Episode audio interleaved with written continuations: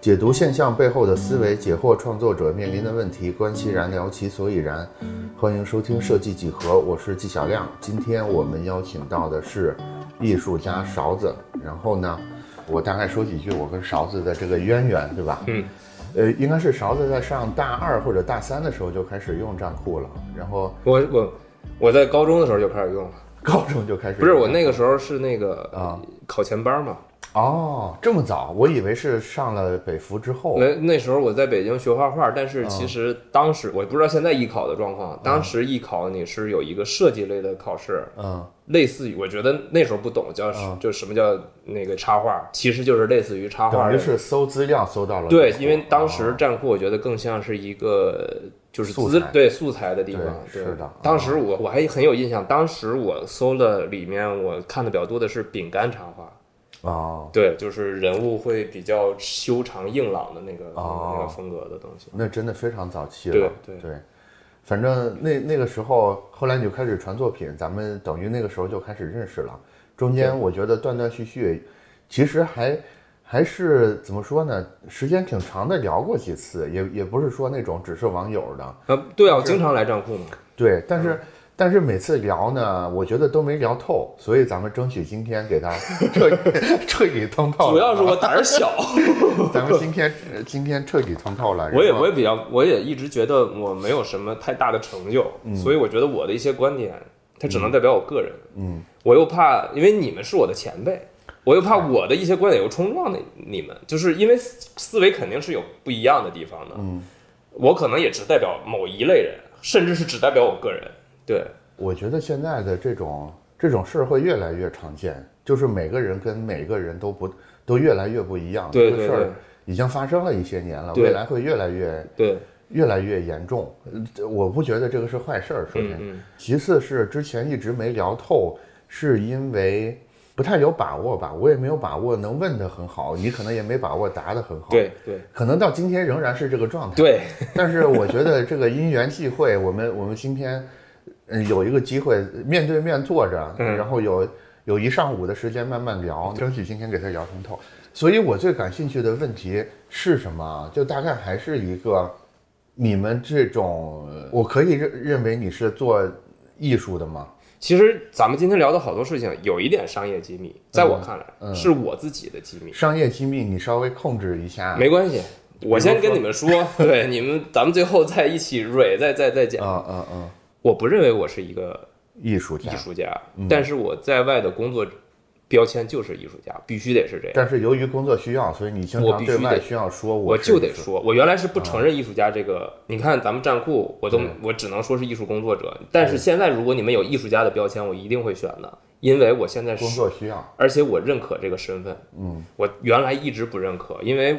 你也知道我，客观的讲，我是一个谦虚的人，我不是装出来的，我真的很小心。嗯，我觉得我没有那个资格。嗯，但是这几年的工作经历，包括一些事情和一些大佬聊天，我发现什么叫做艺术？嗯，只有艺术家做的东西叫艺术。我之前也不太理解这个概念，但是我认为我目前的状态是充分理解这句话的意思的。嗯，是所以说，你如果想做这个职业，想走这条路，就得先认可自己的职业身份，你才能做艺术。如果你不这样做，你永远都是一个被动的状态。嗯，因为只有艺术家在项目里才有那么一点点话语权。我不能说全部有，也不是说所有的项目都是那么的顺畅，但是说你。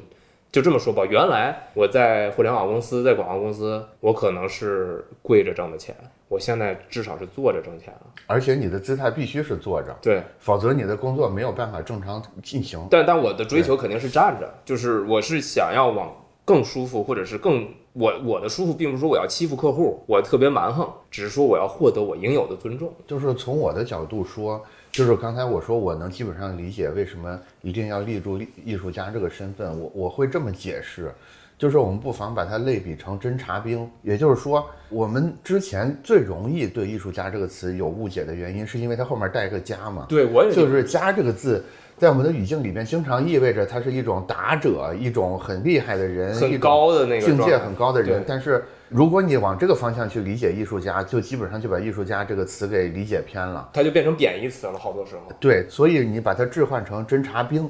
那个“兵”字儿，其实侦察兵的“兵”也不是指他是个兵，对艺术家的家也不是指他是个家，对而是说他负责他承担的是这份工作，是一个艺术探索的工作，是一个侦查探索的工作对，而已。这个就是为什么说，假如说你在做的是一个类似于在观念上、在角度上去探索工作的话，你必须得首先有个自我认同，是我是个艺术家。对，就好像你如果你的工作是去陌生的地区去探索这些地形条件、探险家、敌方的分布的话，你必须得首先认同侦察兵，我是个侦察兵对或者我是个探险家，对不是说不是说自我标榜我对很厉害，这对这是完全不同的意思。这个我觉得跟咱们中国的文化有关系，是啊嗯一个内敛的那种儒家的文化。对嗯但是你看我在国外留学也好，包括跟一些有其他留学背景的朋友交往，嗯我发现他们不会吝啬称自己是艺术家。对，刚开始的时候我也会啊刚开始的时候，我们会觉得这些人怎么这么装？对我都我也很对呀对，你但你你怎么了？你就加了，对，就是因为还有一个原因，可能也是从小我们受到，就比如说我们所认知的家，什么歌唱家、嗯对，是，音乐家、作家，其实有点过于高了，就对比应该有的地方还高。对 对但是其实我现在觉得，艺术家真的就只是一个职业标签，它没有很特殊。而且我跟好多我的合作伙伴，包括艺术家朋友在一起聊天，其实我在他们那里面反而算奇怪的人，奇怪在哪儿呢？我是一个特别居家的人。哦，然后我是，你看我跟我老婆是相亲认识的，就是他们会理解艺术家怎么能相亲呢？对，这个其实是个很重要的话题，就是其实你在很多地方是超传统的，在我以我对你的了解啊，你的你你想法里边很多底层的东西是非常传统的，比如说你很在乎家庭家庭，对比如说你很在乎一些最基本的道德层面对的东西等等之类的，这个这个是。这个怎么说呢？确实在，在做艺术这帮人里是比较奇怪的，就是这种这种底层，我原来也觉得自己有点奇怪，甚至就是也不认同自己身份嘛。但是我现在觉得，那我这样反而是一个特色。特色，对，但是我也没有刻意去，因为我这样舒服，我就是想要一个原来特别没有追求的一个方式，就是我想老婆孩子热炕头， 就是那种追求。就按说一个一个初始设定是老婆孩子热炕头的人，他是不可能搞艺术的。哎，所以回到咱们传统流程上来，就是还是你沿着你认为重要的这个成长的时间线，嗯把这个过程捋一下。有两个目的，第一个目的呢，是我们在这中间，假如说发现有趣的点，我们可以找到切入点。另外一个更重要的目的就是我怎么变成了今天的我？对，嗯是让听众对你、嗯对你后面说的很多观点，对你说的话有一个理解的基础。明白，对明白，是那是一个长篇大论了。嗯，你挑着重点说，就是比如说你，你它是塑造你的很重要的点，或者在这个点上你发生一个重大的转向，这种点说一下就行。我觉得艺考期间可能没什么可说的，大家都你是哪儿人？河北唐山人啊，唐山人。但我不爱打人。哦好，OK。对，你是从小就画画吗？对我幼儿园哦，这这个就是可以，如果我以后名垂青史或者对对死了，是是可以是的写进我的回忆录里的，就是我幼儿园的时候，嗯，因为画画画得好，被老师留到了幼儿园。就一般都是孩子调皮说让你家长来接吧，啊，嗯你就先别走呢。我是因为画得好，他说你先别走呢，让你妈来接你。有过这样的经历。然后我记得我那天画的是个狐狸，但是小时候幼儿园画的那些画呢，都是模仿，就是老师嗯给你画个狐狸，或者给你一个范本，你照着画，你只能说嗯所以是老师要留下你，只是为了叫家长来好告诉他。以便当面夸奖你。对对对。哦，这老师还是挺有意思的。但是我觉得这个其实肯定很重要，嗯，就是当然很重要。我在某一个阶段，在这个方面受到了鼓励。是对，就比如说我如果滑滑板滑得好，一直一直有一个正向反馈，我可能今天我就是个滑手。嗯，这个种子是非常重要的。，对，而且我当时，比如说我去我舅舅家，我就在他们床单上画火车，我舅舅也不会骂我，就说：“哎呀，画的真好。”就是就是那你你们家人是有人从事艺术吗？我父母没有，嗯，但是我舅舅原来画工笔画，哦，但是这个基因可能也没有那么好 好传达给我啊，我们家没有。我妈，但是我觉得我妈是有一些美术天分的，因为有一段时间我记得我我我在我奶奶家住，然后我妈也去、也去了，嗯就是也没什么意思，她就拿我的漫画书去临摹，嗯，哦，我发现画的也不错，但是我们家里其实是没有这这个职业的人的。嗯，我也没有想到我今天能以 artist 的身份去工作。嗯我一直从小，我我可能上了大学以后，我觉得我未来我要做很多产品设嗯计，然后别人都能用我做的东西。我可能当时是这个想法。可能当时的想法，我是以一种工程师，一种什么类似这种身份也不能参与就是在产其品中设计的师吧，啊嗯就是我可能还是喜欢颜色丰富啊、造型好看的东西。不必可能工程师就太厉害了，我又做不到那啊种特别理性的思维，我相对感性一些。嗯所以就是当时想着，哎呀，如果大街上的人穿的都是我设计的衣服，然后那太酷了。用的都是我的东西，我就觉得哇塞，这啊太有成就感了。 OK 对对，那那从从小就画画，然后然后下一个重要的转折点或者契机，呃，小学，嗯，然后就是幼儿园嘛，然后小学刚开始是学国画，但嗯是我可能不太喜欢那个东西，就后来开始去画素描，就是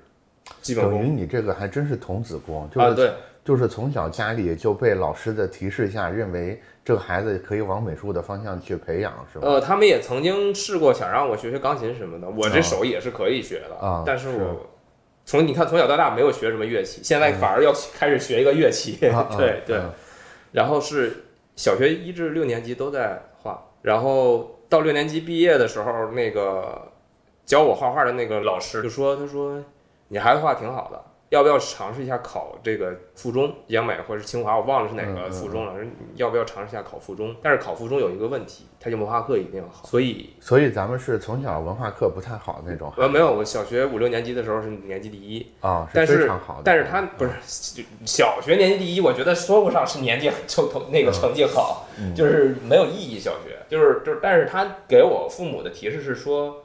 我其实基本功是 OK 的，可能初中阶段，因为附中不都是高中阶段嘛，大部分、嗯嗯不需要把力量画放在画画上，好好学学文化课。这样的话，你可以准备考附中。那我父母也听了建议，就是，但这个阶段呢，就是也有一个导致我有一些性格上问题的，就是我我我父母的一个策略失失策的一个一个事件，就是我小学的时候，我最后毕业的时候是年级第一嘛，嗯，然后我是考到了我们当时重点初中的那种尖子班，那个学校一共两，那是第一届两个尖子班，但我爸怕怕我骄傲，就说我是托关系进去的。那学校里有那个红榜，就是考进来的这个两个尖子班的人的名字都是什么？就是刚刚入学的时候，那个红榜一直在那儿，我就没有敢去看过，嗯，因为我可能会跟同学一起嘛，那上面没有我的名字，我会很难受的，我怎么跟人家解释嘛？初中三年，我的成绩。我再努力的情况下，没有进过年级前一百，但是我是以我们学校小学第一名的成绩考进去的，但我不知道，后来他们才告诉我。但是其实这个对我影响很大，我觉得我会极其不自信，因为我觉得我原来没有那么厉害。然后还有就是他们这么做的目的是怕你怕我骄骄傲，但是我肯定不会在我儿子上实施这种方式。嗯你在上一代那个过程中受到的伤害，你不可能延续到下一代上面去嗯嗯嗯啊。但我不怪他们，因为都是头一次当父母，对，是他们的这些举动也造就了今天的我。我对我今天的自己还是比较满意的。嗯只不过如果有一些事情没有发生，我可能是另外一个人。嗯啊，那然后而且初中阶段特别厉害的就是我，我一度焦虑到，我觉得那算那算是一种焦虑和紧张。我早晨吃完饭就吐，就吃完早饭就会吐出来。一个初中小孩有这个还是挺反常的。嗯对，嗯但是但是他们也不知道为什么，就是他们其实我估计他们当时也没有发现问题的原因在哪儿。他们可能认为是生理上的原因。对，然后还有就是就是说我，因为我认为我自己没有这个能力，我就开始往坏学生的方向发展，就是我想搞笑、搞怪，嗯因为我反正学习也不好嘛，我也跟不上，那我就当那个耍宝的人嘛，就嗯会有这个方向的问题。然后初中三年就确实一直在努力的学文化课，只不过就没有考得太好过。嗯，然后就是，但是初中毕业的时候，我要考重点高中了，就已经放弃说要考附中这这个问这个事儿了，又用了这个特长生的身份。就是我虽然三年没有画，我最后考试的时候还是去考了这个基本功、素描、嗯水粉这嗯些。还是可 以的。可以啊，就是我就是用这样的特长生的，就是加分的这种方式进到了高中，进到了我们的一个重点高中。当时那个高中是有两个校区，我就全部提名字了，因为没有没有意义。呃一个是在在市区以外，一个在市区以内，我就在市区以内上，因为离家近一些。嗯嗯我因为可能初中的这些习惯和这个发展方向出了问题，就整个做派和打扮都比较像坏学生啊， 所以刚进到高中的时候，就又被我们那个高中的班主任马上归为，他就属于那种就是以外表去判定你这个人嘛，这人肯定这学生肯定是坏学生，所以就我也无所谓啊、然后而且高一的时候也没分文理班，就是对比较努力，但是成绩是中上等吧。高二一开始分文班，我在文班的数学和英语都比较好，我就是又变成年级第一了。高中高二是最辉煌的，因为那时候我没有没有去做集训，做做特长集训，做了一年的年级第一。 啊，但是我又我本身的外貌看起来又不太像个好学生， 对，所以我在学校里也特别奇怪，就是我是年级第一，但是我又跟坏学生关系很好。有一次我记得特别印象深刻的就是我我因为考得好，就是在年级大会上要做一个分享，是你怎么学的，或者你你你嗯你你为什么要有这个这么大的动力？然后那些坏学生在底下起哄， 啊，就是那是一个感觉特别有意思的一个状态。 对，啊，是校方一定很头 疼，哦，当时啊这这个榜样长歪了，但是当时，哎，这个我不知道，哎呀，算了，不说了。嗯有一段儿特别奇怪的情史，啊，行驶先跳过，先跳过， 对，然后高三我就又开始集训去了。啊，但是这个时候，其实你已经跟不上趟了，嗯因为好多同学都是高一高二就一直在画的，就已经初中我就没画，嗯我考了个试，高一高二我也没画，然后就高三又开始集训，这一次就。我第一年高考呢，就是就是文化课没问题，就四百八总分儿，啊，文化课很高，语文、英语也都也都 OK，然后嗯那个专业课不行，基本上就没有学校能上，就是那就所以又复读了一年，就复读了，复读了这一年就是你就上来就去画画了，嗯就复读开始我就来北京了，因为文化课我也坚信，可能文化课对我来说好像并没有那么困难。是我要是以特长生的身份啊，你要是正常身份，我那分儿肯定也不行，也还好，对，四百多不行。 然后第二年考，我还考得不错，我是清华的专业课的全国第五十六。然后呢，最后高考小分儿不够，那年高考还挺难的，但我最后总分是四百七十多。我语文没及格，我英语考了一百二十八，但语文没及格。我也不知道语文为啥，因为你不可能再看到高考卷子了嘛。然后就发现能上北京服装学院，就去了北服。这是这是北服之前，对，再再往后，其实咱们就远远近近的，对对就算认识了，对然后后面你认为对你影响比较大的还有什么事儿？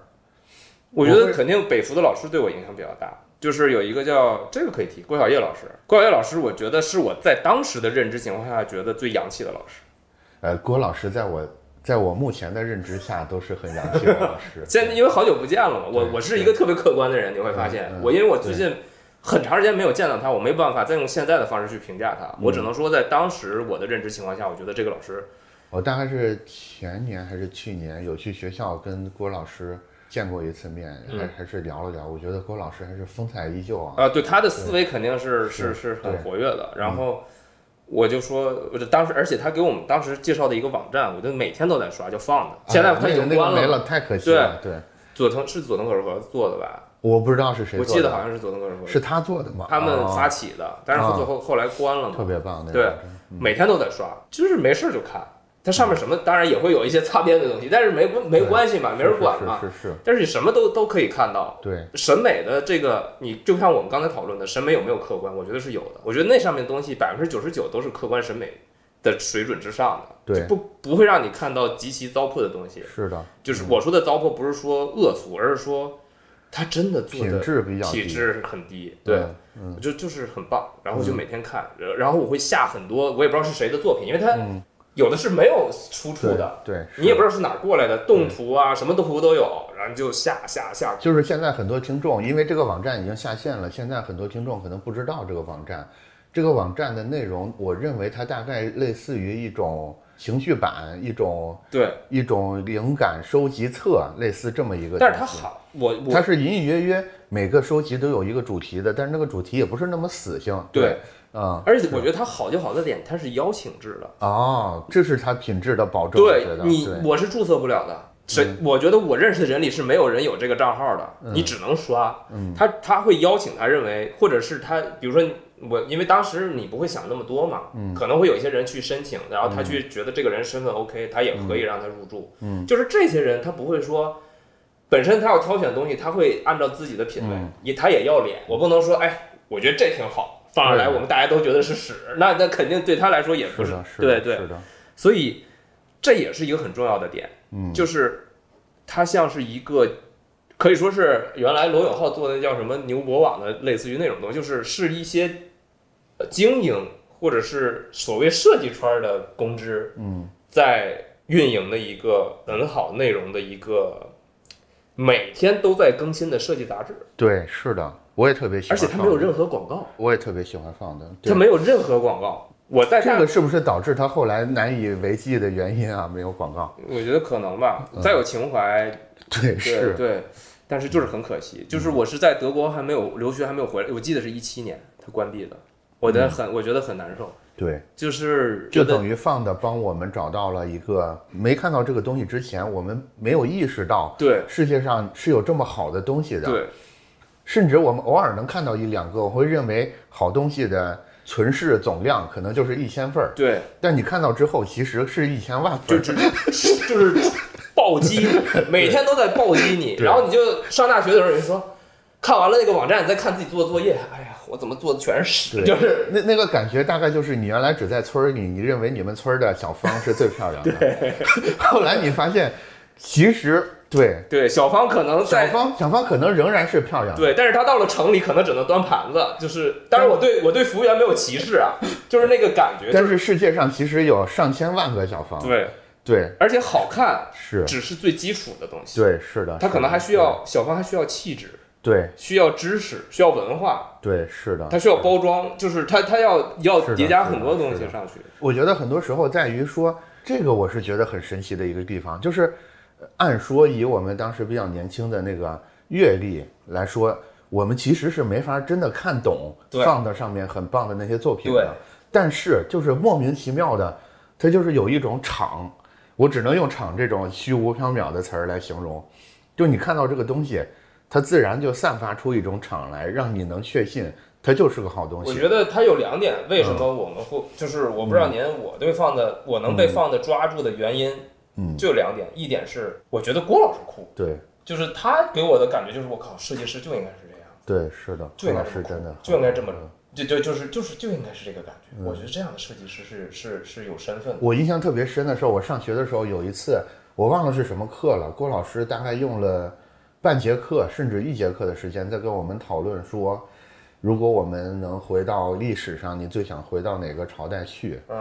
对，他是一个教设计的老师，但嗯是他特他会跟一帮学设计的学生用这么长的时间去讨论一个其实历史或者是人生之类的问题，但这其实这些其实对于我们的创作很有用，这个其实是非常重要的。对对，就是一般人会认为你在设计课堂上聊这个，你属于不务正业。但是我认为这恰恰是在务我正觉业。得做了这么多年艺术和设计工作，我觉得设计这个工作里最重最不重要的就是最后设计的那个工作。对我，我我到现在都记得郭老师说他最想回到春秋战国的时候。对，他想当什么枭雄？不是不是枭雄，他他他其实他喜欢这春秋战国的原因，是因为那个我忘了那个刺客是谁了，是妖什么妖离庆忌还是谁的，反正就是就是他要去刺杀另外一个人，然后他就重金请了这个刺客来，然后这个刺客就是各种无无下限的满足他，比如说这个刺客想打鸟，然后他就拿金子做成那个弹弓的弹丸儿给这个刺客，反正就是各种各包种养他，各种包养这个刺客。 然后，然后后来那个刺客，后来有一天，他有一个仇人，然后这个刺客说：“主公，我帮你去干掉他吧。”等等等之类的，然后那那主公说那那也行吧，因为实在就是干不过人家嘛。 然然后然后然后这个刺客用的办法是什么？就是他认为自己的武功也是不够干掉那个对手的，嗯，但是他想了一个办法，他找到一个更厉害的人，他跟那个更厉害的人说：“OK，你现在把我杀掉，你拿着我的首级去找那个人，说我打算投靠你，我已经把你敌把你敌人的首席刺客杀掉了，他的首级就装在盒里，这是我要加入你阵营的见面礼，这样你才能靠近他嘛。”就是用自己的生命替更厉害的刺客创造了一个机会。哦，所以这个刺客被包养这么多年，最后就死就是被杀死。对，这这，所以郭老师，我觉得，我觉得他要说的就是这么一种我们中国人文化里边一种特别血性又特别，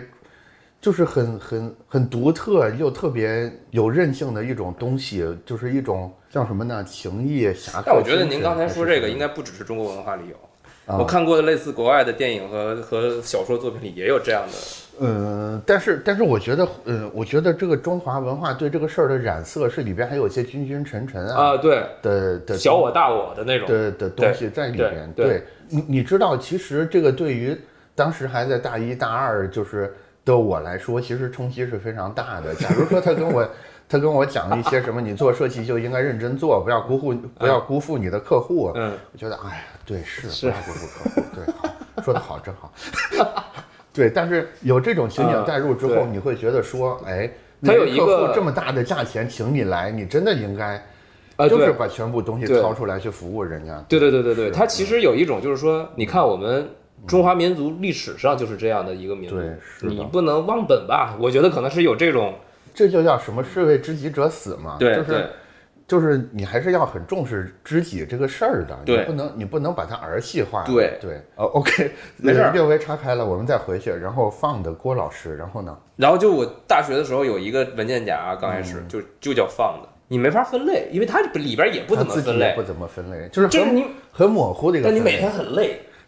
就是因为你什么都看，然后看完都丢在文件夹里。累又很快乐，对，但是你你当要想要找一些你灵感的时候，你再回去找，你就很累，因为你浏览了半天，发现全是一些跟你今天想找的东西没有关系的，嗯，因为它都是很杂的东西嘛。你就只恨自己的胃太小 了，吃不了这么多东西。主要是不是主要是恨自己的胃，它不能分分这个房间，嗯不能像牛一样，是是就是是你也的没法儿。当时你毕竟是刚上大学，你也没有那种分类的意识，嗯，刚接触这个网站，嗯，每天都在被视觉暴击，然后你今天说到这儿，我我似乎突我突然意识到，其实我们做站库的背后也是有放的的这种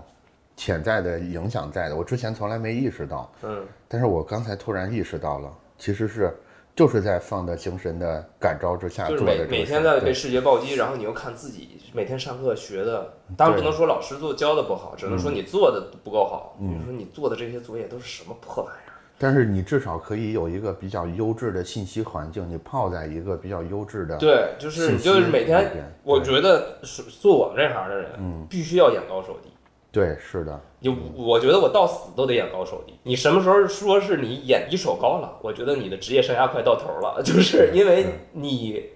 没有追求了，因为你的手高，嗯但是你其实呢，你看你看不到更高的东西，是那你就你只能只是你只是称称霸了本村， 对，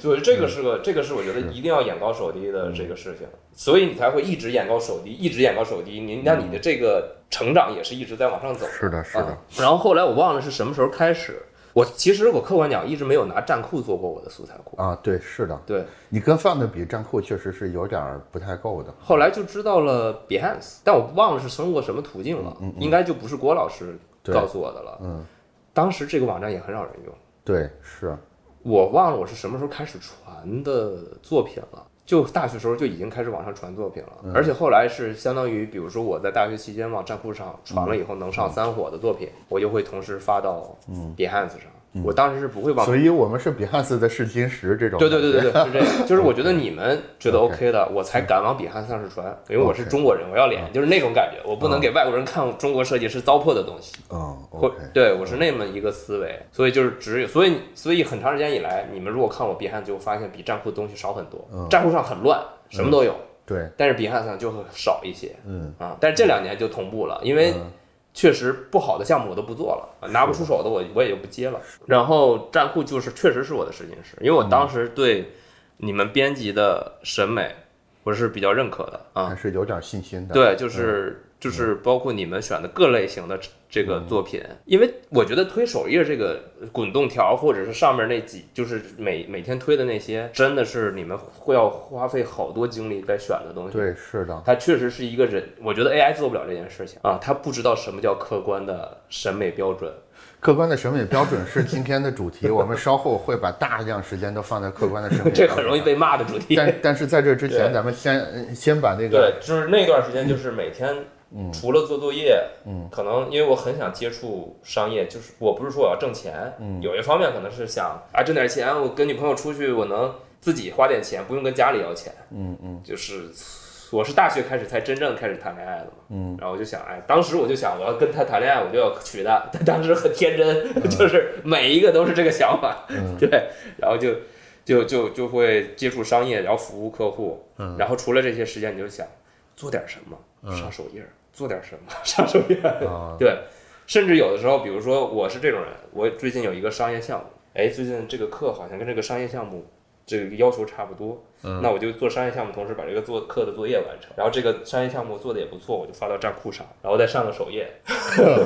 对，一鱼三吃。 对对，因为你刚刚学这个专业的时候，你不可能每天有特别多的灵感，说哦今天创作一组什么是作是品，是是，你能力也不行，你的思维也跟不上，那你就不可能有那么多的创作欲。而且刚上大学，刚从那种那嗯对那种长跑中出来，你肯定要有什么谈恋爱、啊玩游戏，这是这每天还有其他的活动。而且怎么说嗯呢，创作有的时候跟我们在初高中阶段的这种对学习是完全不一样甚至是完全相反的两个劲我头。我现在越来越觉得是嗯是不一样的，对是，创作真的是需要一个极其放松的感觉。对，是的。 嗯，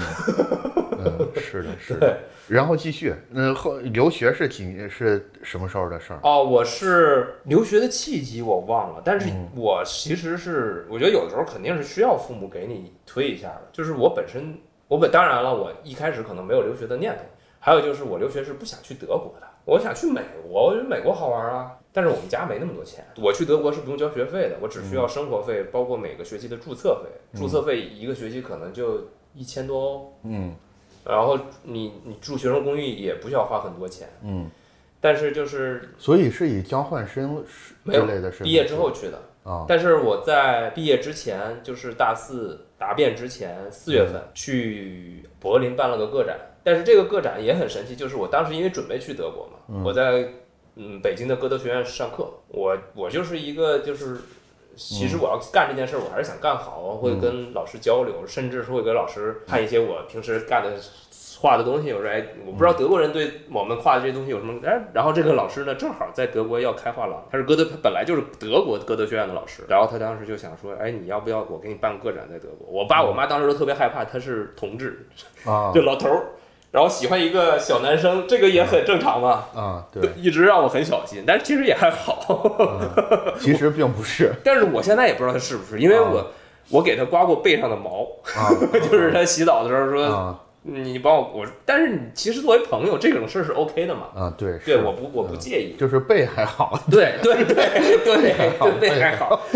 然后我是四月份去柏林待了一个月吧，因为那是我人生当中的第一个个展，但是是在国外。然后这个他画廊主。他当时就是画廊主的身份了，那他也需，他也不能说请很多人帮他布展，那我们就是我们两个在画廊里面刷墙啊、钉画啊，这都是我们自己干的。而且像德国这种，好多欧洲国家，它有那种人工很贵。它有对，而且它有那种包 house、包 market，就是你要做装修什么的，它那种大超市东西很全，哦，你就自己买回来自己弄就行，你不用请工请工人，因为人工很确实人工很贵。然后但是办了一个个展，当时那些作品是什么？嗯是我大学期间创作的电子类型的作品，嗯，然后他把它用精喷的方式弄到油画布上，然后崩是在德国崩的，因为你如果在德国精喷，这个价格非常高，嗯，他们那边技术也不好又贵，是在中国喷好了。我背过去，然后他们再在德国再崩好再挂，这是我人生当中第一个个展，呃，里面什么类型都有，这个对后面的留学帮助是很大的，可以这么认为吗？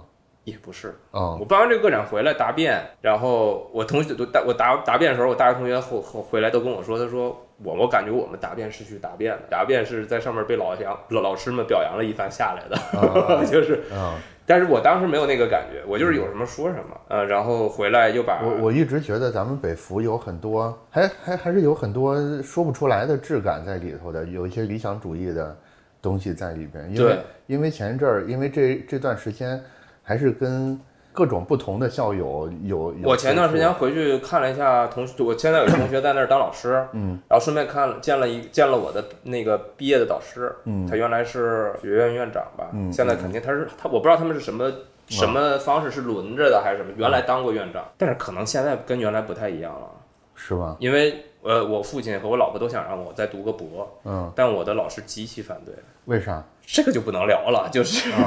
对对，啊就是不太利于，就是他说过，他说，嗯，你如果考博，如果你不想当老师的话，完全没有必要。啊！他说你一旦考了博，就有人能管上你了。我大概明白是。对，他说你现在创作是自由的，嗯 你能做好多你想做的事儿，但你一旦读了博，你嗯就要么归属于清华，要么归属于央美，你在舆论的环境里和在这个社会当中，你就不自由了。嗯，如果想有人想整你，很容易。就等于你必须要站队了。而就是有人想整你很容易，他就整清华，就是说你清华怎么怎么样，你们哦央美怎么怎么样，哦怎么有这么一个人？啊但是你现在还好，你就是个自由人。哦他说你要保持你的自由，你才能做你想做的事儿。 ，OK，所以就是他，我能感觉到老师其实可能对于现在的这个环境没有那么大的信心。嗯，是对， ，OK，那那接着说留学的事儿，嗯，因因为因为留学的事儿是我对你，今天咱们聊之前，我会认为说留学是对勺子影响最大的一件事儿，但是刚才咱们刚才聊完，我觉得可能只是之一啊，嗯我之前会认为留学是最最重要的一件事儿，我觉得留留学肯定是重要的事情，嗯但是它只是在这个过程当中的一个必要的阶段。嗯，但是它没有说起到巨变。嗯啊，我觉得我到现在为止这一路走来，好多人不管现在是什么关系，都对我有重要的影响。嗯啊，比如说留学这件事儿，就是我我办完个展回来，嗯，已经要到最后说嗯申请学校，因为我找的是中介，我爸给我算了一笔账，我从找中介到从德国毕业回来。我留学花了三十二万，就非常少，在那边待了几年，四年半。那真的非常非常少对了，对，因为就是家里确实没钱， 确实没钱。哦嗯然后我到临去德国之前，我就已经打退堂鼓了。嗯，我觉得我直接工作多好啊，为啥我还要去德国再再上个学？你当时我在国内也认识很多我认为很牛逼的设计师，自己有自己工作室，有公司，那我直接去工作嘛。对啊呀、我同学有好多这么干的，就是已经毕业之前就已经是在人家公司做了很长时间了，只是我因为要准备出国，我也就没有时间去做这件事情，然后我反而觉得我我被落下了，有那种感觉，父亲很严厉的说你必须去德国，那我就怂怂了呗，就去了。就是在我是从小到大还是比较听话的，嗯啊，而且他喜欢特别喜欢德国点在于，他就觉得这个国家发动了两次世界大战，然后还有那么多哲学家，这个点很奇哎怪呀、啊对，他就觉得对，有点东西。这个国家应该不是一个一普通般的国家，对，哦所以就让我去。然后我是一二年圣诞节前夕到的，嗯，然后相当于就是一三年开始在德国的生活学习。我在德国内学了几年，学了不到一年的德语，但是就是还是不是基础不是很好，相当于我头头一年就是学德语，嗯，学了九个月，然后把德语考过了。我感觉那段时间过得比高考还累。就你每天就只有这一件事，你高考还可以换科啊。你那天那个时候你就只能看德语一门儿，对，然后反正也挺也挺苦痛苦，那也不痛苦吧，就是有点苦但不痛。然嗯后很快就是也有一些乐趣。然后我那时候就住阁楼，就那种呃欧式的房子的阁楼。我住阁楼，阁楼上面还有一层住老鼠， 啊，晚上睡觉能听见上面爬，然后还在我的我们那个租的房子里看见过他们，就是有时候晚上出来，我一开门，我看他，他看我， 然后我天哪，那是就是我以为我不怕老鼠，后来我发现我是怕的，嗯就是你看到它的时候，你还是很不舒服。我是我是最怕老鼠 的，对，然后，然后我我我还干过什么事儿？就是我们那个浴室有个窟窿，我发现老虎是老鼠是从那儿出来的，我就想各种办法去封那个那个那个窟窿，它都能出来。后来我你就万在一再给它封到屋里， 出不去了怎么办？它肯定它它，我觉得它能，因为它能从外边进来，它在它的阁楼上面嘛。嗯然后我就后来在亚马逊上开始买耗子药，也不太管用。哎，这段时间还有一个特别有趣的是，我们那个那个房子是住了四个中国呃三个中国男生，一个印度男生。那个印度男生每次洗完澡，我都觉得他在里边做过饭。啊， 就是为什么洗嗯已完经澡被是淹咖喱透味了儿？，这个人已经被淹透了。所以从来不在他洗，就是后来我就不在他洗完澡之后去洗澡了。我没有歧视啊，我就是嗯觉得很奇怪、很有意思的点，就是哦，这个民族的这个特点这么鲜明。 啊然后他每次做饭的时候都是，嗯，嗯一边哼所以着歌。所以当时你们班的同学真的是来自全球各个地方的我是学不是，我当时学语言，啊，还没有学语言还对的时候，学语言的时候 o k 那每天做饭就哼着歌，然后嗯当时因为你你的知识也没有那么全面，就是你一直认为他们是拉屎的时候不用手指擦屁股的，嗯，然后他用手做饭，嗯，做完了还会要求你吃，嗯，我就不太 敢吃，啊，对，但但也不 是，对吧但应该是不是的，我也没有探究过这个问题。然后第一年九个月考完德语，我就开始申请学校，嗯所以第一年、第二年相当于就是德语和学校啊，没有正式上学。申请学校那段时间我也很痛苦，就是我不知道德国人的逻辑是什么，因为我其实，在大学和大学之后已经做了很多作品，包括有商业合作了，嗯，我会把它们做成作品集，我去申请学校但，是人家并不看重这些学校觉得你已经很厉害 了，你不用上学了，他会用这样的方式拒绝我。哦，这个是我这个是我觉得奇怪的点，你知道吗？就是你拿不准他们是客气还是真的客气。对，就是他会告诉， OK 就是我也问过，因为我有的有的朋友已经上了这个学校，然后嗯我也申这个学校，然后我就说嗯你你跟导师打听一下为什么拒绝我的作品，嗯然后他就说你已经很好了，觉得你没必要再上学了。哎，所以你现在回头看，他们是客气还是真的这么觉得呢？我觉得是客气，哦，是婉 婉拒对哦，但是他跟我的朋友是这么说的，然后跟我朋友说了我是他朋友之后呢，那个教授说那行，那让他再来一次吧，嗯，就还是可以。就我觉得他们好像也是一个关系社会，就是你懂吧？ 啊、就是你认哦，你认识我学生，那我就再跟你聊聊，是吧？是的，嗯是的，对，嗯，那我就去。第二次去，人家觉得啊，其实我们不是，我们觉得你真的作品都很好。嗯其实我客观讲，我也觉得我作品没有问题，嗯所以我不知道他这个客气就是拒绝的点到底是终究是在哪儿，他的原因在哪儿，我没有探究过。可能还是不能确定是不是我族类 吧。后面发现啊，但肯定不是他同类。后来我再跟你讲，嗯然后我就申请那个那个学校是呃，嗯杜塞尔多夫的，杜塞尔多夫是德国的广告中心，这是我当时的知识储备获得的信息，我不知道我现在的信息是不是准确嗯的，是当时他们告诉我的是广告中心，所以你要在那儿学平面做试传嗯肯定是 OK 的。然后我还申请了一个。汉堡的一个嗯类似于北服的学校，它就相当于北服，我把它俩是这么对标的。然后又申请了我现在上学的这个学校。我当时其实最想去的是柏林医大，但柏林医大就完全没有给我任何任何的。我现在能理解的就是，我当时的状态更像一个会做漂亮活儿的美工，但是那些作品集通过的人，他的作品集的核心并不是好看的东西。就相当于你是一个已经被画上了东西的非白纸。对，对，对，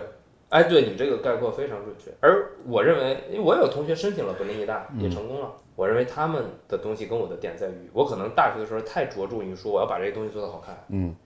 我就一直在训练好看的这个能力。我印象特别深的是，应该是你在留学期间，我们有一次在 QQ 上聊，对，你你跟我说，就是还是还是发生了一个非常大的变化的，就在于说，呃，我我我，因为时间有点久远，我不能完全复现出来了。大概是说，老师会要求会会让你们试着用左手画这个画，然后用这种方式来来强行的去纠正，或者是让你重新去思考画画这件事儿，改掉你之前这么多年。呃，画画的一些习惯，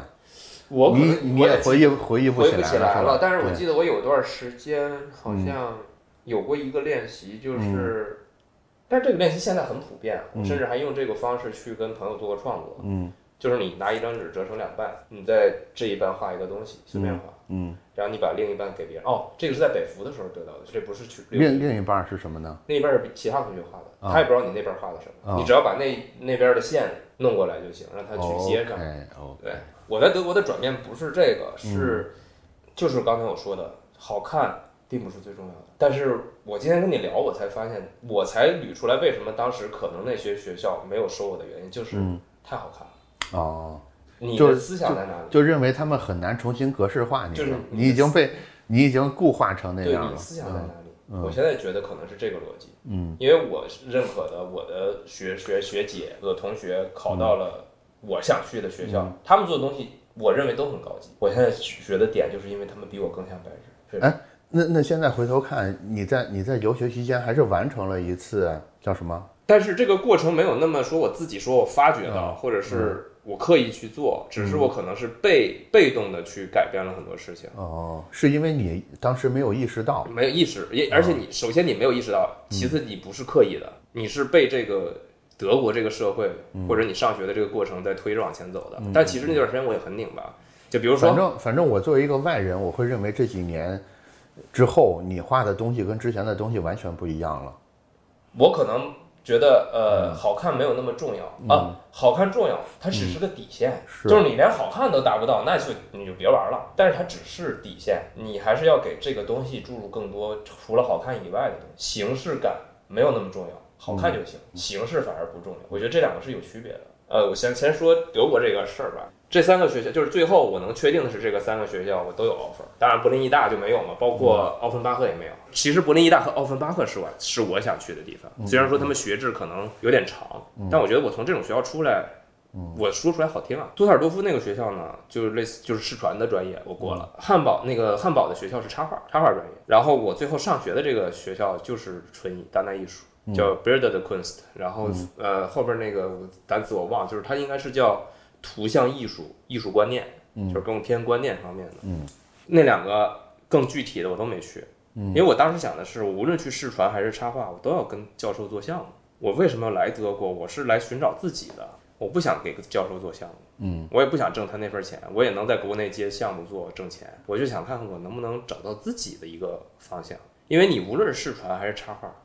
更像服务，它都是一个工业链条中的一环。它都像服务。对，但是当代艺术，你就可以往内去更更更单摆福格一点，就是往内寻找嗯了，你而不是说去每天去去往外寻找一些一些东西。嗯，然后第三年开始就从就就去马尔堡，嗯那个学校离法兰克福比较近，然后那个那个城市也很厉害，就是它是好像我的师哥跟我说，马尔堡是整个欧洲的残疾人中心，每天就能看到盲人啊坐轮椅的很多。是因为它有很多福利政策是我吗？不清楚，啊我没有深深研，我其实对德国文化没有那么感兴趣。嗯然后我们学校呢有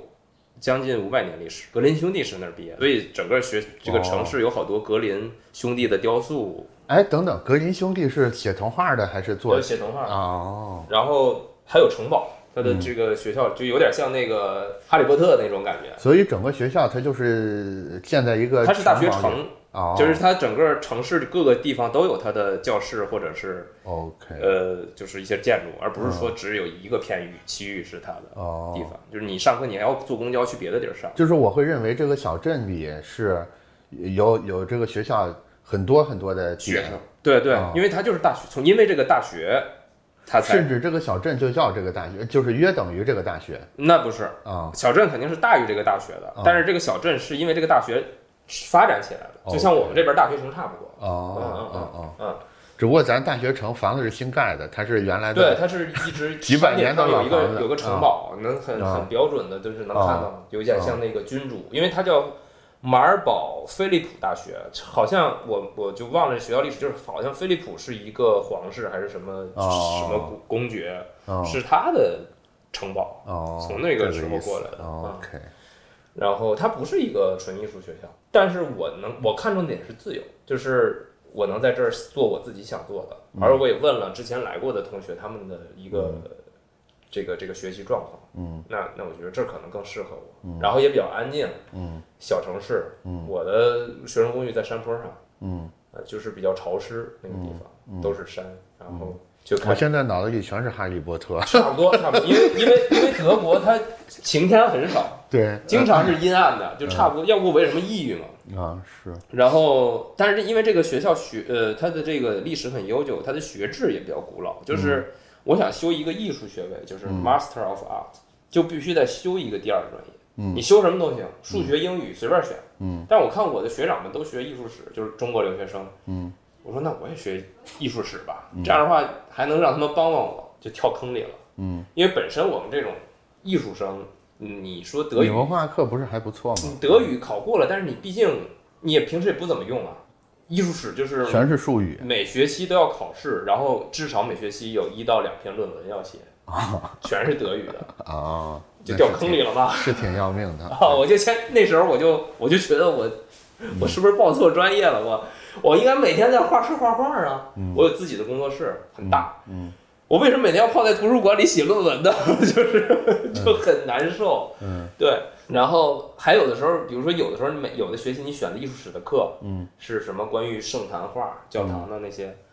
它的文献是没有德语的，连英语都没有，是什么法语、荷兰语的，我这语言也没学过，我想抄都抄不了，我就我都看不懂。我从那个时候就就开始在德国的网站上搜一些现成论文开始扒了，就没办法，要不你嗯你怎么过嘛？是是，啊、但是老师对于我们留学生还是比较宽容的， 就你写了，可能差不多人家就让你过了。嗯但是整个过程还是很痛苦的。我这辈子唯一一次挂科就是在德国，嗯就是考艺术史挂。然后当时就是，呃，除了这些艺术史，就是我我们主我主修的课程里有好多是版画课程，嗯什么丝网版啊、凸版啊、这个铜版啊、石版啊。嗯但是铜版、石版我基本上嗯 就没上，因为我觉得我回国好像也没地儿用。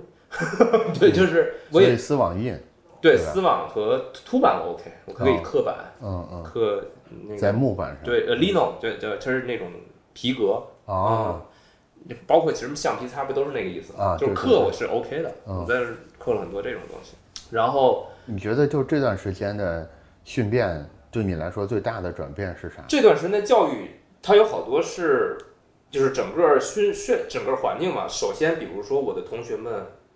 除了那几个中国留学生以外，嗯，大部分来上，因为我们这个学院只有研究生，没有没有再往下的那个，他们那个学制叫什么 diploma 还是什么、bachelor，就是没有再往下的那个那个学制，只有 master，呃所以就是来上 master 的，要么就是其他学校原来上 bachelor，的要么就是他们学校本来的 diploma 或 bachelor，他在他在修这个 master，他就不会说有一个直接的延续。除了我们这些中国留学生是大部分都是什么学设计、学画画过来的，那些德国的和外国留学生都不是学这个，他可能原来是学心理学的、学哲学的、学化学的，然后你会发现他们做的作品更有意思，就是，而且他们的申请方式并不是说你要画素描速写，嗯，你可以画一些你的作品，阐述一下你的观点。你只需要告诉我们你的研究生生阶段你要研究什么课题是什么就好了。那画化学的那个人画的东西还挺有化学感的。然后我去的时候，我已经就是他们说已经走了一个之前的一个国外的学姐，啊是是心理学的，画的东西也特别牛。然后我在那时那个地方认识一个哲学系的，画的东西也也很很德国，就是、就是你感觉有一点我觉得它的颜色肯定跟我有借鉴，但是整它整个表达的构图和和里面的就是画的对象，都让你觉得有点深沉。嗯，就是你颜色很鲜艳，但是你看完以后开心不起来。所以我就发现做艺术这个东西最重要的并不是画画，嗯， 就是啊，我们这个专业不都是画画的，他有来进来做照片的，嗯，拍拍片子的，图像艺术，对吧对对，就是干嘛的都有，嗯而且教授根本不会说你一定要干什么。我觉得，当然了，如果我能去杜塞美院，那可能是另外一个环境。等等，我有一个问题啊，你们这个专业图像艺术和观念，呃你们就是就是这个这个学院之所以设立，它它的目的是要是要向社会输送什么样的人才呢我？不知道，没有研究过。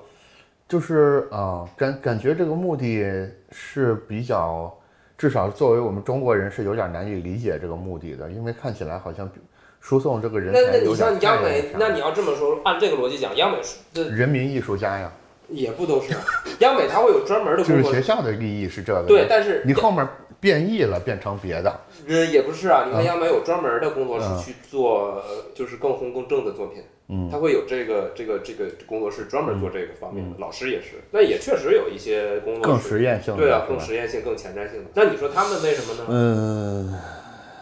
对吧？嗯你嗯其实我我也不，我觉得这东西对我不重要，我嗯就觉得这个环境对我来说是 OK 的就好。然后那个上课环境，因为我没在国内上过研究生，我不知道国内是什么就样的嗯就那个环境就是，比如说我们就是这种有主每个因为每个学期有主导师嘛，嗯你上那种板块那都是选修，嗯主导师就是你自己的创作的这部分，哦你可以用选修课的方式去做你自己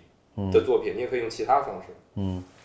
那主每个学期都会有一个主导师，那我们可能每周都会有，或者是也不一定每周，每个月可能有一到两次这种大家一起上课，然后说说最近你研究什么，然后你的作品接下来想怎么做，每个人的想法都不一样，也不会被评判，就是只是会呃，比如说哪个同你你讲完了你的那个 PPT，然后底下有同学可能好奇说，哎，你为什么这么想？嗯，或者我觉得，哎，你这个作品是不是那个点也能联系起来？这就是这种状态。嗯老师根本就不会评判你什么。嗯，我我我觉得我很少在老师那儿获得特别实质性的评价，老师在这里面起到的作用是什么呢？就是你觉得你需要他的时候，嗯你请教他。他会给你觉得他应该给的帮助，就是比如说我在做一个作品，我嗯说我可能哎，我说你我说你可以，就是老师会在你需要的时候给你一些提示。对他不会主动的主动的那个，他或者是因为老师不会，他不是天天在学校，只有上课时候这段时间才过来，然后看看大家最近在干什么，你们画的都怎么样。然后有的时候不一定是在课堂上，你在你的工作室，他来来到你工作室，你也可以跟他说啊，我觉得最近我想这么搞，哎，我觉得这个学期我的最后的结课的这个作品，我想整整体做成这个样，然后你就想就是就是聊天儿，你就自圆其说就好。嗯，而且在德国获得的最重要的一个理念就是没有绝对的原创。我觉得我们国内，就我回国以后也发现，大家对于原创这个事儿有点苛刻。就是我自己，包括我自己能成长为今天的我，我肯定也是吸收了大量的不同艺术家和创作人的作品的嗯结果。只不过可能你在网上看到的那些一看就知道是谁的作品的人，他只是吸收了一个人或者两个人，那确实有点低级。对，我可能是吸收了一百个人、嗯一千个人都有可能。但是我真的认为，确实世界上没有绝对原创的东西，嗯，因为我们当时的就是最后一 master 的毕业论文，老师就要求你说，你必须在你的论文里写两个你有所借鉴的艺术家，如果你没有这两个人，你是毕不了业的。这是他们对于所谓原创的一个评判，就是你的东西一定是有来源的。嗯，你舔着脸说，我这东西绝对原创，嗯，你那去死吧！ 对、我现在都不敢这么说，嗯，你只能说我在百分之多少的情况，因为但是我也不知道我其实其实是从哪里获得的灵感，嗯因为你看的东西太多了，而且我从到德国以后，我就我就有了一个 Behance 的，然后这个文件夹里就可以分类了，嗯，因为你上面有不同的设计师，不同的创作者，嗯，也有艺术家，Behance 原来是有很多艺术家的。对，啊，然后呃动画、插画什么这个是平面的都有，嗯你就把用他们的名字命名，然后用呃 Mac 有很好的一点就是你可以把图片做成文件夹的这个图标，你就做一个提示。我觉得我这些资料都得有上百个 G，那你要按文件夹分，可能得有上千个啊。但是我现在已经不太干这个事情了，但是有时候还会偶尔有习你惯。现在回头看会认为这些资料的整理收集是非常重要很的，重要，是是是让你成长非常重要的一很环，重要，而且是不可跳过的一不可环。跳过。我明白嗯如果我当了老师，我也会让他们这么干。而且你在做作业的时候，是我如果我是老师，你在做作业的时候，你想模仿谁，你告诉我，我可能在最后点评的时候，我我要告诉你，你模仿的像不像？你得先有这一步。就是我其实当刚回国的时候，我发现国内互联网上对于模仿这件事儿的容忍度那么低，我是觉得很不好的，因为有很多学生或者年轻的设计师，他必须要经过这一步，没有绝对原创。那你不能让让他自己编一个风格出来，其实对原创的苛求，很大程度上来自于信息差，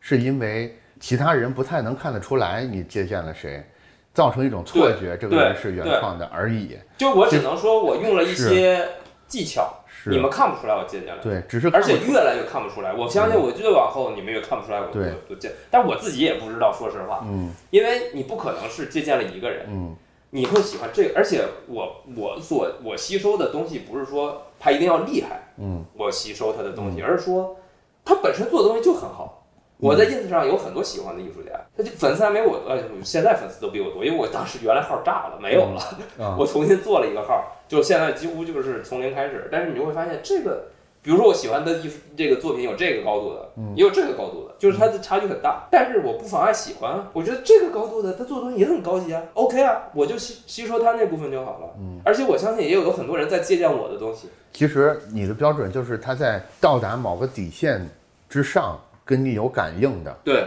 对，而没有不不是底线之上，底线太低了。不不是我对说就是对，当然你的底线是比较高的，我就是说，它首先必须要到达某一个水平线之上，才进入这个筛选的池子。对，但是筛选的目筛选的标准并不是看你的水平有多高，对而是看你是不是跟我有感应，对对对或。者跟此时此刻的我有感嗯对应。对，你不需要很有名。我我经常关注一些可能 ins 只发了一百个作品，或者然后粉丝可能只有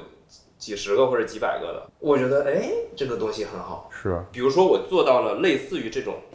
东西的项目，或者是我创作上需要这样的方向的东西，我得看看他的东西，看看能不能有一些营养，然后我把它变到我的作品。首先，你肯定不能在形式上去照搬人的东西，对是。包括好多创意你都不能照搬，但是你的方向你可以学。但是思想这个东西，它的本意就是要提供给全人类的。对，，然嗯后而且他们也不一定是绝对原创。嗯，是的，是的。对，你，尤其是我现在最不喜欢的艺术家就是 Mr. Doodle，就是你为什么？我觉得它是一个资本现象。我也跟好多啊的策展人和画廊聊过这个问题，他们也我们的看法是一致的，就是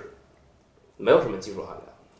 啊、对，他在刻意刻意营造他的那个， Doodle 的那个东西，他在刻意营造他的标签，但是它的来源其实就是 Keith Haring。嗯，对对，是。但是他在刻意营造这个，他要有女朋友也是也是这个风格，然后什么哦生活，就是就是我就觉得没有意思。就是它是被包装出来的一个故事，对他肯定是，而且他很聪明。嗯，我不喜欢他是不喜欢他，但是我承认他的东西是在我的审美标准之上的，他的东西也不难看。它的识别性是很对极强的，对，都都是 OK 的，只是是说我不能往这个方向做，是嗯，但是它的思想性确实是要稍微低一些，也未必。就是就像我们一开始聊的艺术家嘛，嗯，他肯定是在某些角度是有探索的，但是因为他的形式，我已经对他探索什么不感兴趣了。就啊，对，就是我可能偶尔也会看他的一些报道啊，看他这个个展的主题是什么，他要表达什么，但是 OK 哦，好像也就这样了，嗯，也就是他不能吸引我，嗯嗯，是，但是你羡慕你，我也羡慕他呀，他比我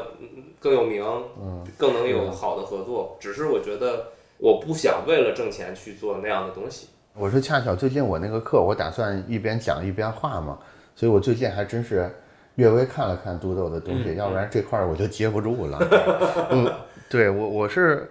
呃，我看了一下，我的感觉它其实有有很多不太好用语言形容，是有一些取巧的成分的感觉在里面。但是他肯定也很强的，你想一个人就是完啊全不打稿那么是的画，，是的，我也做不到。嗯我只我就是客观评价他，我承认他很厉害，他审美也 OK，嗯但是我不喜欢。就像我跟我老婆经常会聊天，我说我觉得这个帅哥很帅，然后老婆说老公你经常会跟我说一些男的很帅，我觉得这不太正常。我说我为什么 不正常？我说我可以因为这个男的帅，我喜欢他，但是这个喜欢不是出嗯于性上的喜欢，我就是觉得他很帅啊，我就是长得不帅嘛，嗯我就说他很帅啊。我包括一些女生，嗯，女演员也是，是，就比如说一些特别呃流流量的，我说我承认她长得很好看，但我不嗯喜欢，对，是的，就是我能承认她好看，是但的，是就是觉得老婆，我觉得长得不是你高级，就我会就嗯 就确实有时候会有这种感觉嗯，啊、就是就是你要客观一点，但是你你谈喜好是谈喜好，但是你一定要客观，哎，我觉得高级这个字这这个点很有意思啊。嗯，这个高级感究竟是什么呢？这个我说不出来，试着说一说呢。高级感就是发生一个什么现象，我们就会认为这个东西有可能是高级的，然后再发生一个现象，我们就能更笃定它是高级的。嗯，可能哎再有一个第三个现象，我们就确定它就是高级的。前呃前些日子有一个电视剧叫《漫长的季节》，里边有个演哑巴那个叫啥来着？我没看前两天那个是是是 DV 的走秀，啊，他还嗯啊，我看一下，我还给我老婆发了小红书，我说，哎，我说你看他多帅啊，就是 就是帅到我说，反正我给我闺女，我就想让她找这样的老公， 那是因为你闺女还不够大。我这儿子，我告诉你，如果你有闺女的话，没有任何人配得上她，哎，对他们都说我长得像李景亮，你觉得我像吗？不像，完全完全不像。哦跟蒋奇明，蒋你知道蒋奇明我吗搜一下，我搜一下，我必须得搜一下。我觉得他长得特别帅，蒋奇然后我明我认为比较帅的那种嗯哼，那种帅哥就是哦吴彦祖啊，呃，彭于晏这种，我觉得也是很帅的。 ，OK，但我觉得蒋奇明比他们还帅，就在我现在的认知嗯里，哼，就是我觉得他有高级感。它的高级感，我我我我我也搜到了，它的高级感来自什么呢？我觉得是一种特点，嗯哼，是一种可能这个这个就比较个人了嗯啊，因为这个东西确实没有办法说高级感是所有人都都都有的一个标准，嗯就是我的标准就是他一定要有一个特点，他不只是客观讲上讲的好看嗯啊，就比如说毛宁，我们父母那个年代的歌手，毛宁也是好看的呀，但我觉得嗯不太有特点，就不太有我我就是首先我我可能还是比较传统男性，我就觉得首先他要有男性的特质，如果嗯我要评判一个男生长长得帅不帅，其次就是他要有一个特点，我觉得吴彦祖和彭于晏都是有自己特点的，包括梁朝伟也有自己的特点，就是我是不是可以这么认为？这种高级还是来自于这个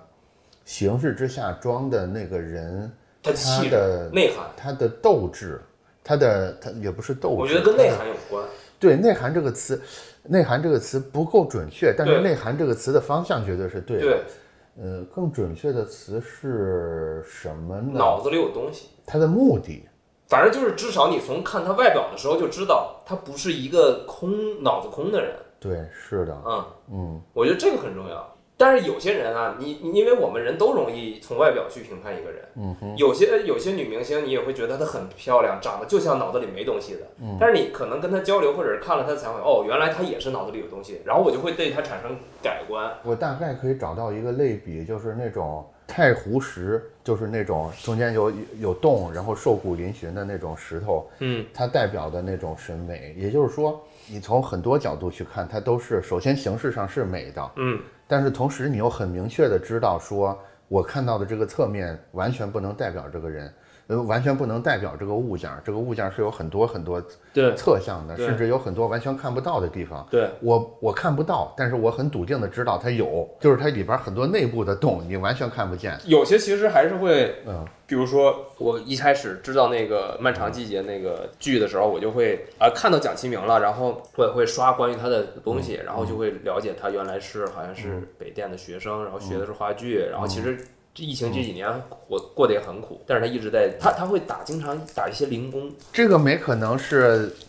是他的经纪人包装出来的一个故事吗？也有可能啊但是她至少让我信服了。啊！就我不对去探究，那如果某某一天我发现哦，这个是个假的，那我就就就就释然了。我觉得这些都不重要，嗯因为它是我的个人喜好，我也没有强迫别人去喜欢它。因为蒋新明在那个剧里演的，我觉得演的非常好，而后来啊因为我我没我看我又那个看了宇嗯那个叫呃什么编辑部，呃嗯探索宇宙探索编辑部啊，里那里边也有他，也有他，他演了一个天天喝酒的一个啊， 一个是傻了吧唧的一个人，我演醉鬼演的真棒，嗯我就跟我老婆说，我说他是不是真喝大了？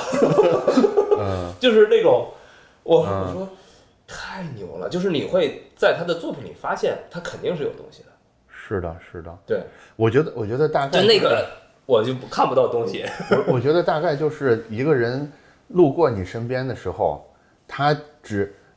他脑子里想的是什么？有三种可能性，一个是他什么都没想，嗯，就是空白的过去的；另一个他想的。在要在路过你这短短几秒钟，呈现一个很帅的姿态给你，这是第二种。嗯，第三种，他正在思考是不是真的有外星人，就是他们三个人都是路过你，都是短短三秒钟，都没有说话，甚至走的姿势看起来都是差不多的，你从科学上很难分析出来对姿势有什么不同。但是，我觉得似乎是我们人类有一种超超能力，你就能感觉出来这三个人不太一样，有可能那个想外星人的人就更会给你一点高级的感觉等等之类的。我应该没有这种能力， 啊我可能没有那么敏，我自认为我是很敏感的人，但是按你说的那个情况，我觉得我也很难察觉，嗯走路姿势都没有变化，但脑子里想什么我是无法判断的，所以我认为就我交朋友就是他还是得有所表达，对他吧有必须得有所表达，有所呈嗯现。包括我为什么喜欢，不论是和合作方、和客户，包括跟朋友，我喜欢见面交流。嗯，呃，微信的文字很单薄，包括你打电话也看不到表情。尤其是微信的文字特别容易有误会。对对嗯所以就是见面交流是最直接的，就是我可以一年都不跟你联系，但我们喝个酒可能就 OK 了，就是其实都嗯其是实有时候声音也不错啊，就是为什么我我选了播客这个形式的原因是，其实声音的信息携带量非常大，嗯，但是我们对声音信息一直是比较忽视的，因为我们百分之八十多的就是图像信息都是从视觉来的，对。其实听觉里边的信息包含量其也实是很其大实就的，是对，听播客这个习惯，也就只有说我在做嗯我做工作的时候才会有，就是你平时也肯定不想，对嗯是的你也没因为其实你在有一个整块儿的时间需对要干什么事儿，你又觉得这个事儿不能把你的带宽全都占满，，对这个时候博客就是最对，好因的事为你儿也没对嗯办法说，呃，看东西就有点分散的注意力对。还有就是，呃我喜欢听播客的原因就是你能从不同的播客获得不同的故事，对，是的，就是你要听一些你没有经历过的事情或你不了解的事情。是的，啊是的，我可能会有一些有一些播客，有一些节目我都不会听，那我就嗯看他这个题目，哦，这这个应该有意思，我就听这个就好了。嗯因为我关注了很多播客， ，OK，哎，咱们咱们刚才聊到哪儿？聊到哎，从从哪儿走过来的？高级从感啊从高级走过来的，但是主要的时间线还目前还还停在德国，德国对对，后面还有很多故事，咱们稍微推快点。啊，对，好，好，哦，呃，然后那个，呃，德国就是，然后当时我就是说到课程怎么上课嘛，嗯，然后我就有意识在想，我要，我要，我要研究什么？我就想说，我之前的作品都是好看，就是我一直在追求好看，我对那种不好看，或者是说是土打引号的土，嗯，因为这个土可能是我的视觉品牌。的东西无法容忍。嗯，但是我承认，我肯定也做过土的东西，因为都有这个过程。嗯，那现在可能偶尔也会做一些我觉得不土，别人觉得土的东西，因为毕竟有也有人的眼比我高级嘛，我可能只是到这个阶段了。嗯，那我想，那我得注入一些什么？那我研究生阶段的课题就是，呃，emotion，就是就是情绪。嗯哼，因为我觉得我没有那么多的阅历，你说让我关注社会、关注人类，去探索这些问题，我嗯不行。嗯，我能看到很好的当代艺术，他们探索的是宏大的问题，但我觉得我只能先往内探究，嗯，或者是我的生活，嗯，那我就先考虑情绪，嗯，在作品里是怎么表达的。但是这种表达不是直白的，我也尝试过，我画了一段时间特别低俗的漫画嘛。嗯，就屎尿屁的这种，然后微博粉丝迅速增长，嗯 包括也有公司想签我，当时的价格很高了，一条条漫四格，一条是两千、一格相当于是五百。那编辑还说，他说你就天天更啊，我们公司这么有钱，你就挣呗。我说我跟你们签了十年的合约，虽然说现在这合约早就不在了，嗯，当时我是想长期做的嘛，我签十年合约，我现在夸夸夸全把前面的钱挣了，我后边我怎么想故事啊？ 我想细水长流啊。现在我也不画那种了，嗯，就是就是你在想怎么去表达你的内容，而不是说我就画了个猴儿，画的很好看，画了一个一条鱼，画的很好看，它的意义在哪里？它就是个装饰品，你是可以赋予它含义，但是单从画面上来讲，还是很难体会，你还是要有一些技巧，把你的想法揉进去的。这个不包含我现在做的商业项目，因为这个很难把它揉进去。OK，我就探索用什么样的方式去表达。你像我，我不是做了一本书嘛，回国出版了嘛，嗯，我有我有那本书啊对，，现现在就还还有，我现嗯在今年版权已经到期了，哦我就一直想怎么再版，我觉得也不着急，等嗯我更有名了，我的 C C 那端，本书的品相挺好的，对印的纸张啊，印我刷当都时挺好德国的导师跟我说，他说你这个书啊不要写字，他对你好像就是没写字啊，往我现在写了，我在国内出版是写了诗的，啊啊找啊了啊！对，我想起来了，找了对我的诗人朋友帮我配了诗嗯嗯，然后他得按照我的想法配，对对对嗯因为他毕竟我画这些画是有我的这个表达的，不能让他按他的理解去表达。嗯嗯然后写完诗就，因为我当时德国导师说，我在德国帮你找个出版商，你不要配字，你就只出这一本册子。嗯，但是老师可能能力有限吧，我说那我就想，那我就回国搞一个吧。我我当时的抑郁，它是导火索，就是我画了四十个故事之后，我就嗯感觉我情绪被掏空了，因为我画的都是情绪上的嗯东西，我要体验这种情绪下应该怎么表达，我得试着去尝试一下，如果我失恋了，如果我怎么怎么样了，我是一个什么情绪？那四十个你画完了，你就就感觉对是的挺挺，就是一下就好像这事儿结束了。那我没有情绪了，这是应该是个导火索。嗯当然当时有其他的，这是一种表现方式。然后我就尝试又画一些奇怪的形象，我尝试就是我不用故事，我只从一个形象上能不能表达。我所处的那个环境，或者嗯是我现在遇到的问题，不说这些产品计划，就是说我当时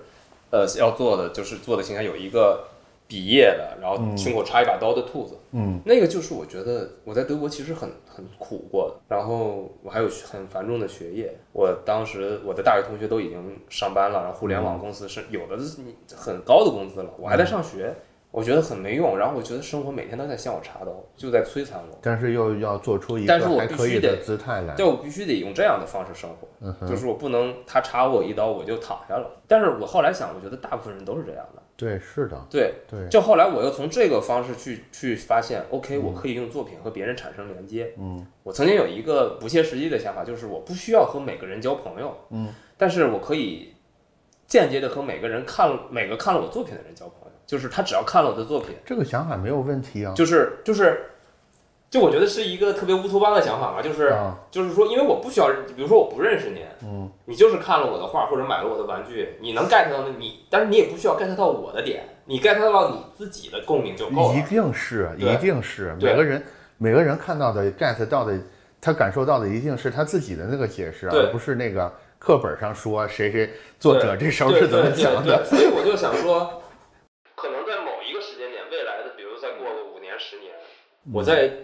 这个世界上会有很多隐形的朋友，他是一个虚拟的。现实生活中没有联系，但是在情感上隐约有联系的这么一个共同体，我我觉得这个想法完全没有问题、它啊。是一个共同体。就是你说这些人有多团结吗？谁也不认识谁。对对是，